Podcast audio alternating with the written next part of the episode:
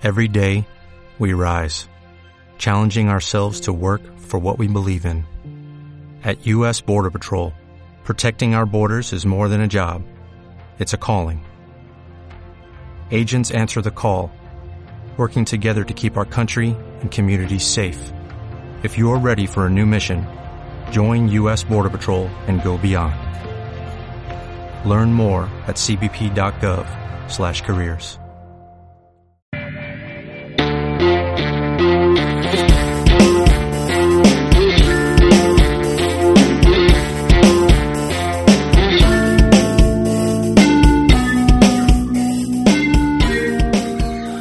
¿cómo estás? Espero que te encuentres súper bien. Mi nombre es Vicente Torres y quiero compartirte este video el día de hoy porque creo que me encuentro en el 7-Eleven más nice que he estado en mi vida.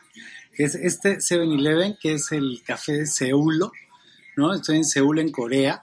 Y Seulo es como un proyecto que está hermoso, es un parque como, como Highland Park en Manhattan, que aprovecharon el segundo piso de las vías de tren del metro de Nueva York de Manhattan en algunos tramos. Hicieron un parque muy bonito. Acá hicieron uno que se llama Seulo 7017. Entonces, eh, en los 70 Seulo era un, un, paso peatonal que era muy utilizado para llegar a la estación de tren de, de Seúl y conectaba con las otras estaciones de, de transporte local, ¿no? Durante mucho tiempo fue un espacio de basura, de otro tipo de, suciedad, de contaminación, de cosas que no estaban padres. Y a partir del 2017, el gobierno de la ciudad de Seúl decidió crear este espacio para recuperarlo eh, para, para, la ciudadanía y crearon un parque que está espectacular y está hermoso.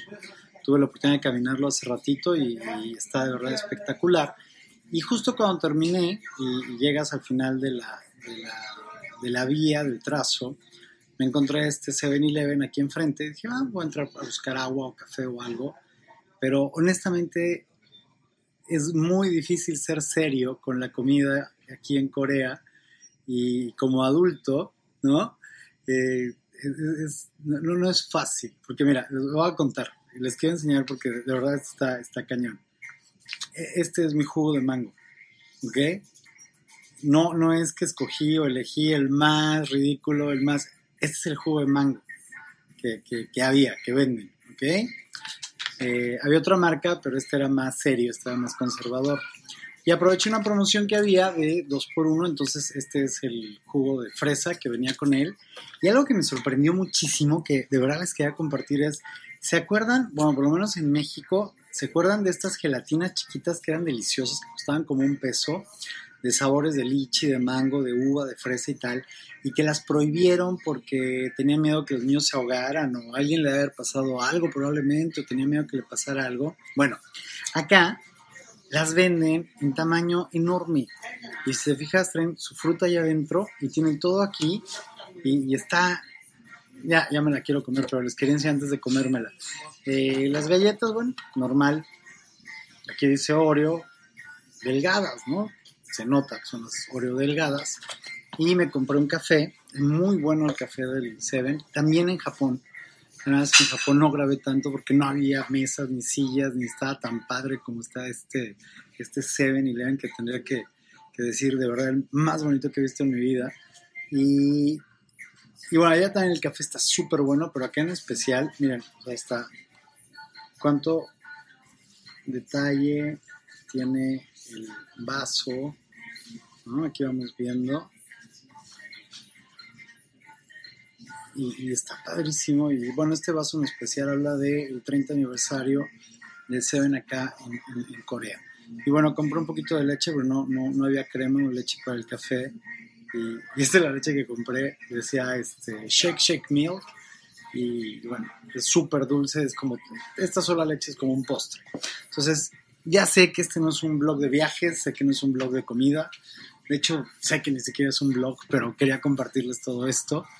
Porque eh, este viaje ha sido mucho aprendizaje para mí. ¿no? Entonces, el tema que me, que me da hoy vueltas en la cabeza es cómo reinventarse. Eh, dos cosas vienen a mi mente en este momento con claridad. la, la, vida te sorprende, la vida te cambia la jugada en cualquier momento. Yo mencionaba cuando estaba en Japón hace una semana que si el lunes de la semana anterior me hubieras preguntado dónde iba a estar la semana del 14 al 19, 20, 18 por ahí, pues yo hubiera dicho en México, en la Ciudad de México, trabajando, tengo proyectos, cosas que hacer, que entregar, eh, coaches que ver, una certificación que estamos eh, impartiendo en línea y que estamos comenzando en un par de semanas con la generación presencial, es la certificación para formar entrenadores transformacionales y preparando la certificación en coaching integral ontosistémico, ¿no? Porque lo que les decía un poquito es, esta es la bendición o esta es de las bendiciones de ser un coach. Tienes tiempo libre, tú manejas tu tiempo y te permite vivir de una manera que realmente te da libertad, ¿no? Yo les digo, agradezco profundamente. Eh, hace 15 años que me dedico al coaching de tiempo completo, que es mi principal actividad. Antes lo era cuando estaba en formación, en preparación, y estaba aprendiendo y desarrollándome y tal. Me dedicaba a otras cosas. Exporté ropa, eh, vendí sistemas de seguridad, gobierno federal y demás allá en México.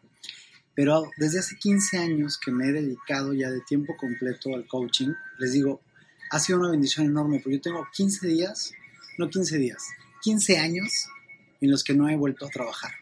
¿Ok?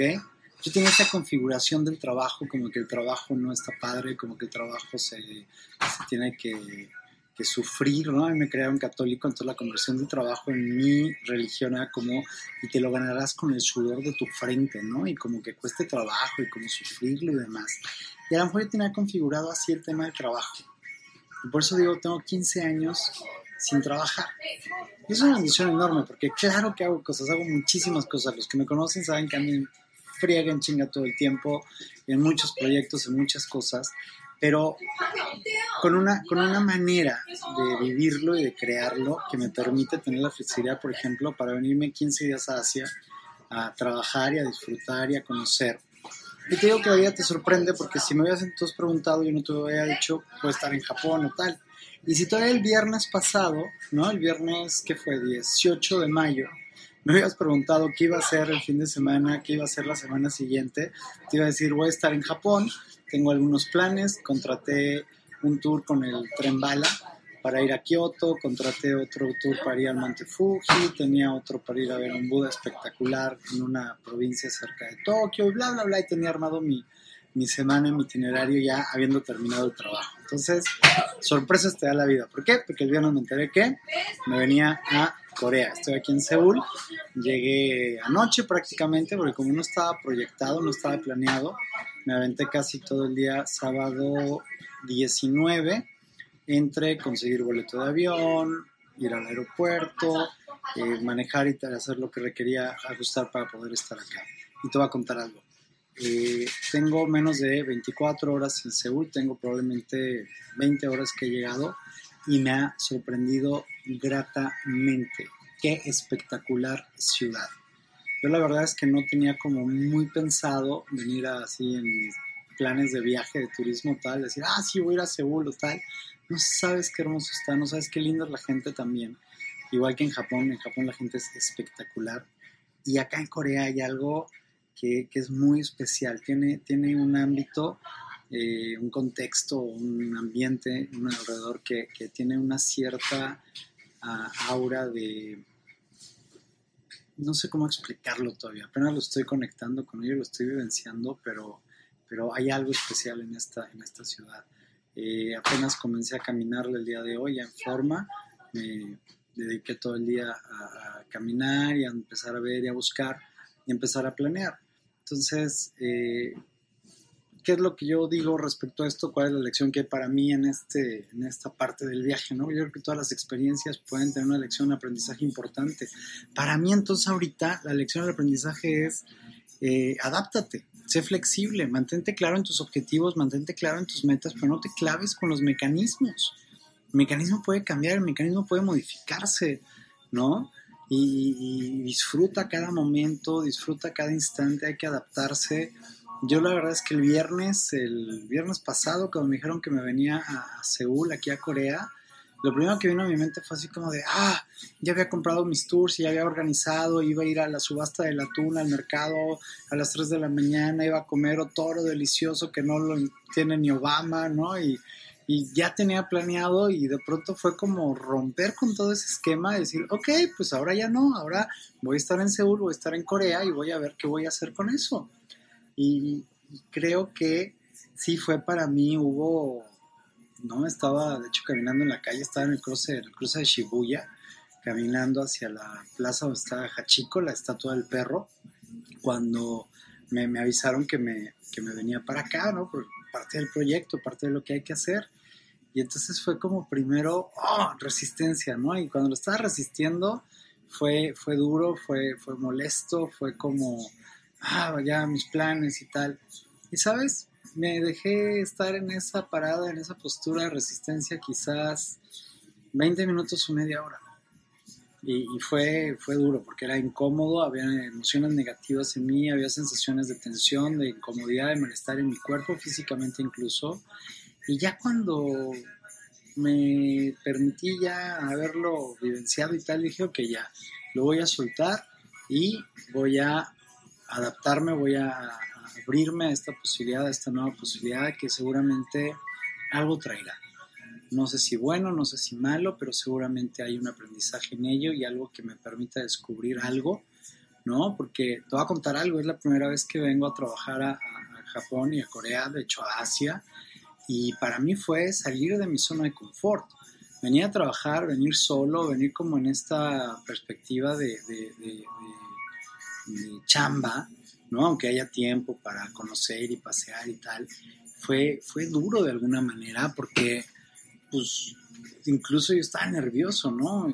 Unos días antes de venir estaba así como de, ay, ¿qué voy a hacer? Y si me pierdo, y si no llego a tiempo, y si pierdo las citas, y si bla, bla, bla, bla, ¿no? Mi cabeza estaba como, como ahí haciéndome ruido todo el tiempo. Entonces fue realmente salir de mi zona de confort, fue salir de mi zona cómoda.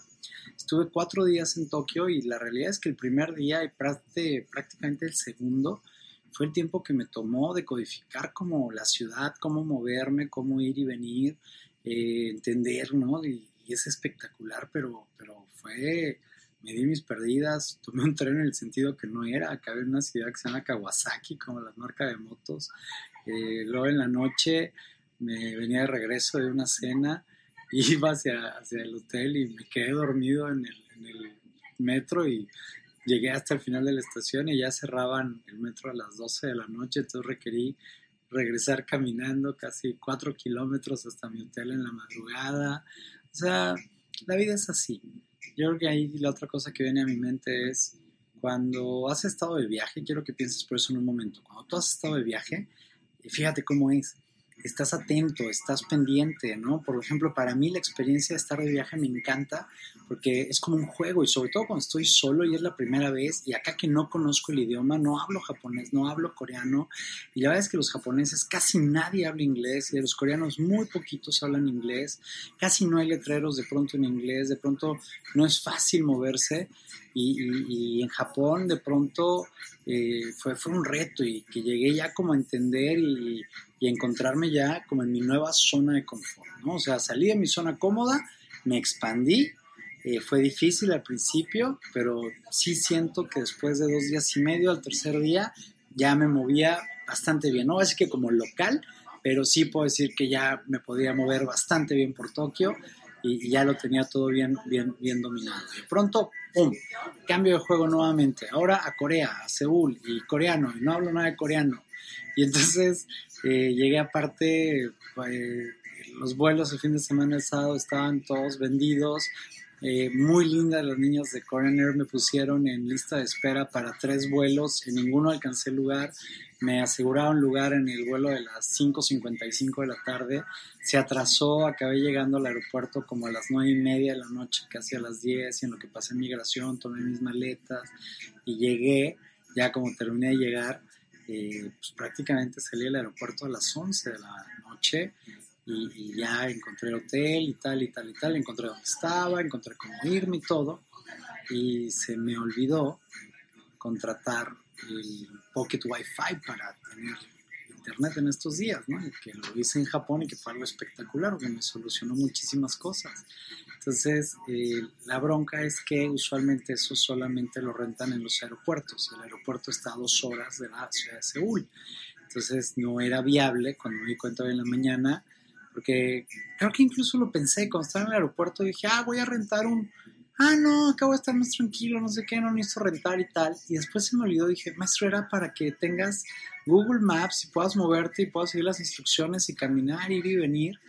Y todo el día de hoy, la verdad es que fue todo el día, hace años que, que yo no tenía esta experiencia o vivencia de viajar eh, otra vez con mapas de papel, de entrar a internet, sí, de sacar las rutas, de imprimirlas, ahora las guardo en PDF, antes las imprimía y tenía una carpeta, iba con mi carpeta y mi itinerario. Y fue en la mañana a preparar y decir, a ver, ¿a dónde quiero ir? ¿Qué voy a hacer? Y lo estaba poniendo en la computadora, lo estaba poniendo en, Google Maps y tal, volverlos en PDF, transferirlos a mi teléfono y como respaldo a un iPad y traer y, y de pronto sacar mi iPad como si fuera un mapa de papel o mi teléfono y, andar otra vez incómodo, pero padre, ¿sí me explico? Porque para mí viajar es eso. De hecho, por cierto, encontré eh, aquí justamente enfrente eh, una tienda y pude comprar ahora, no renté, sino que compré un SIM card que tiene datos ilimitados en 4G a 150 megabits por segundo para 5 días, yo voy a estar 4 días, pero pues no importa, y pagué creo que no sé si costó una lana, costó como que como 27 dólares, porque digo una lana comparado con que si hubiera rentado el del aeropuerto, el del aeropuerto me hubiera costado 3 dólares por día, eh, un depósito que me regresaban al final cuando hubiera regresado el Pocket Wi-Fi, hubieran sido 12 dólares, pagué prácticamente el doble, 30 dólares, pero pues bueno, todo en la vida tiene precios, entonces costo de oportunidad de tiempo y de lugar, si no lo renté cuando era, pues ahora qué vale más, ir dos horas o una hora y media al aeropuerto, rentarlo y regresar, son cuatro horas. Prefiero pagar la diferencia, que son prácticamente 15 dólares más y ese tiempo vale. ¿Para qué? Para disfrutar, para aprovechar, para todo. Entonces te digo, he estado en esta conversación, ¿por qué? Porque me doy cuenta que cuando estoy de viaje, cuando estoy siendo viajero, que no turista, para mí hay una distinción entre ser viajero y ser turista. Para mí viajero es algo más profundo, porque requiere de todos tus sentidos, requiere de tu conciencia, requiere de tu atención. me encanta el juego de viajar, me encantan los trenes, me encanta caminar, me encanta eh, llegar a un lugar, me encantan los mapas.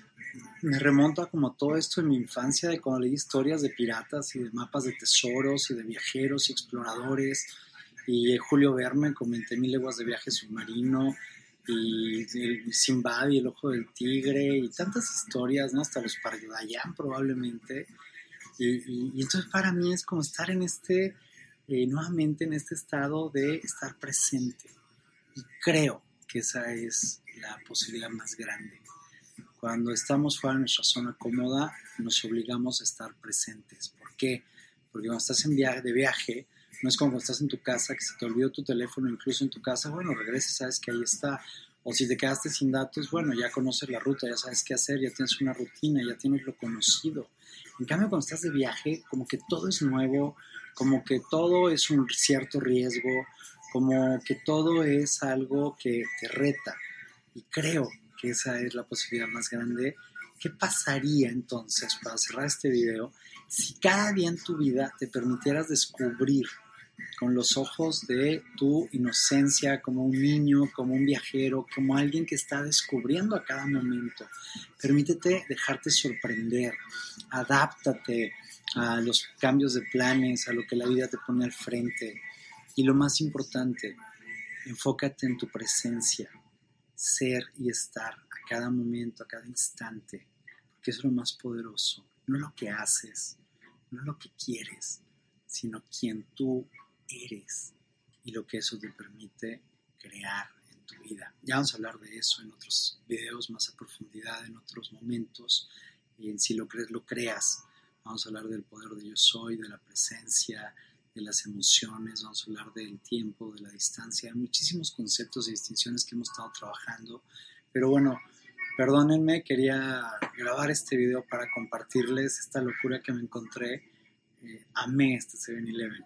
Hay otra cosa que no grabé a la entrada, que es como unos camotes, como un tipo de papas dulces o camotes, que están como no al carbón, pero me imagino que está prohibido el carbón en la ciudad, pero están como en un asador.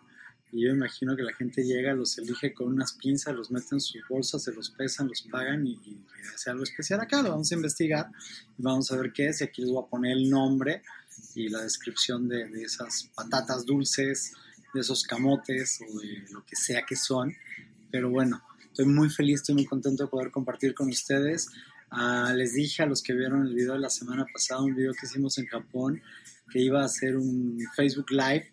Ya no lo voy a hacer porque era de, del, pues, del, mercado de, pescado, de la, de la subasta de, atún. Lo iba a hacer este próximo martes, martes 22 de mayo horario de Japón a las 4 o 5 de la mañana, quedan como las unas son las 3 de la tarde de, la Ciudad de México. Bueno, evidentemente ya no estoy allá, chicos, entonces voy a encontrar algo acá en Corea. Yo estaba de verdad ya saboreándome ese otoro, pero bueno, una bendición enorme.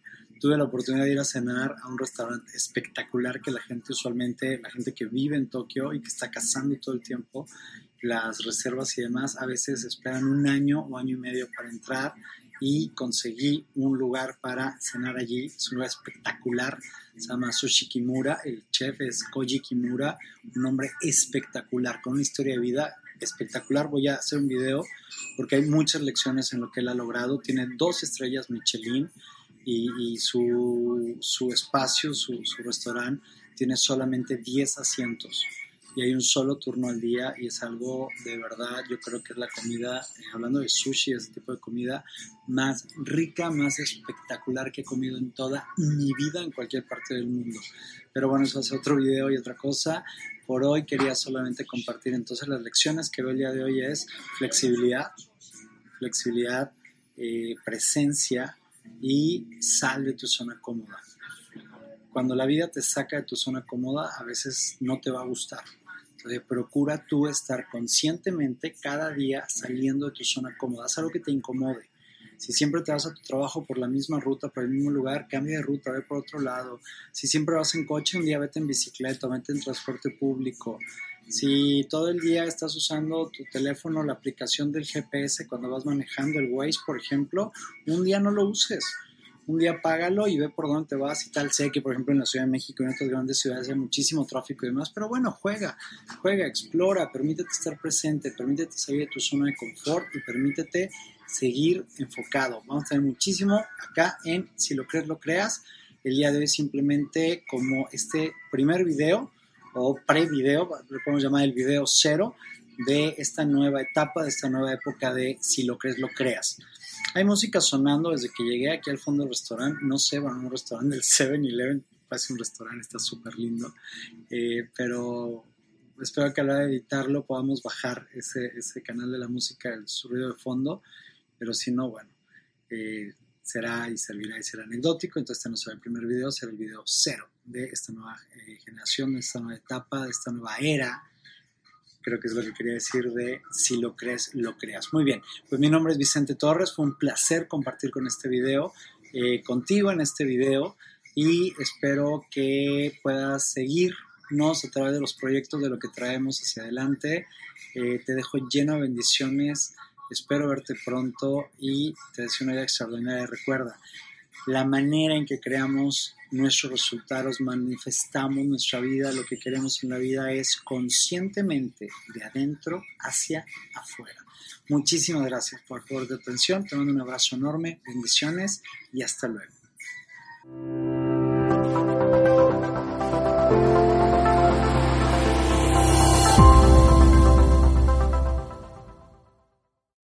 ¿Te preocupas por tu familia? Entonces, ¿por qué darles solo huevos ordinarios cuando pueden disfrutar de lo mejor? Eggland's Best, los únicos huevos con ese delicioso sabor fresco de granja, además de la mejor nutrición, como 6 veces más vitamina D, 10 veces más vitamina E y 25% menos de grasa saturada que los huevos regulares, además de muchos otros nutrientes importantes. Así que, dales los mejores huevos. Eggland's Best, mejor sabor, mejor nutrición, mejores huevos.